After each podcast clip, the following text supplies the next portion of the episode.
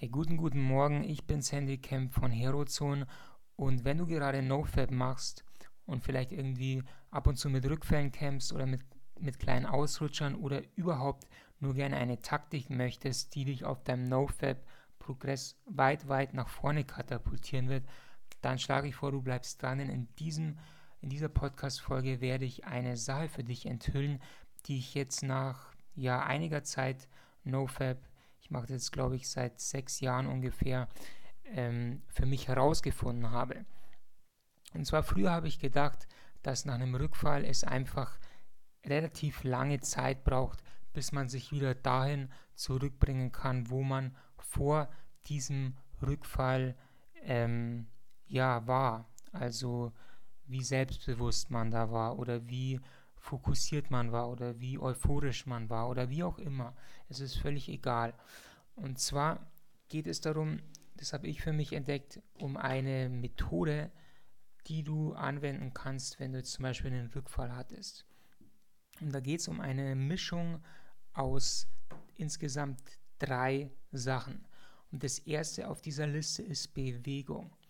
Ähm, ich habe mal gehört von einem Mann, der hat gesagt, Bewegung ist eine der größten Sachen für Emotional Renewal, also emotionale Erneuerung.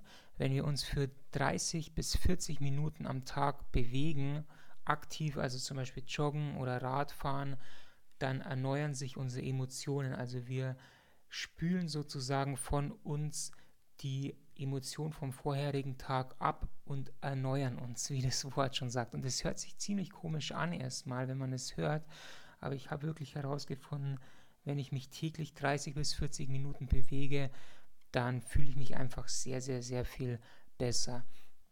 Und irgendwo habe ich auch mal gelesen, nach 40 Minuten oder so schüttet der Körper auch sowas wie sein eigenes ähm, Opiat aus, also wo man sehr relaxed wird, sehr entspannt wird. Dann die zweite Sache ist Kältetherapie. Da bin ich ursprünglich drauf gekommen durch einen Mann namens Wim Hof.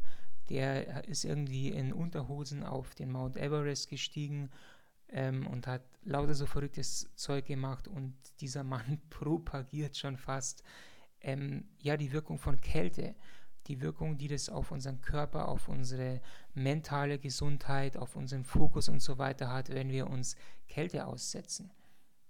Und ich muss sagen, seit ungefähr vier bis fünf Wochen gehe ich jeden Morgen ähm, kurz nur für ein bis zwei Minuten ins kalte Meer, schwimme da eine Runde nach dem Joggen und ich muss sagen, seitdem ich das mache, fühle ich mich danach einfach nur wahnsinnig gut, wahnsinnig belebt und ist einfach eine super Sache.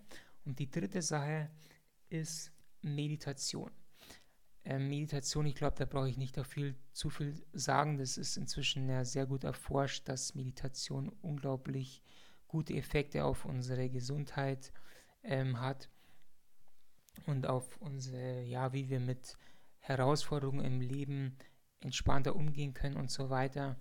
Und ich habe herausgefunden, diese drei Sachen, wenn man die kombiniert, Bewegung, Kältetherapie und Meditation, dann kannst du dich unglaublich schnell von irgendwelchen Rückfällen oder auch sonstigen schweren ähm, Erlebnissen im Leben sozusagen wieder erneuern, wieder heilen, kann man schon fast sagen, und dich wieder dahin zurück zu katapultieren, ja, auf wirklich Peak Performance, mehr oder weniger.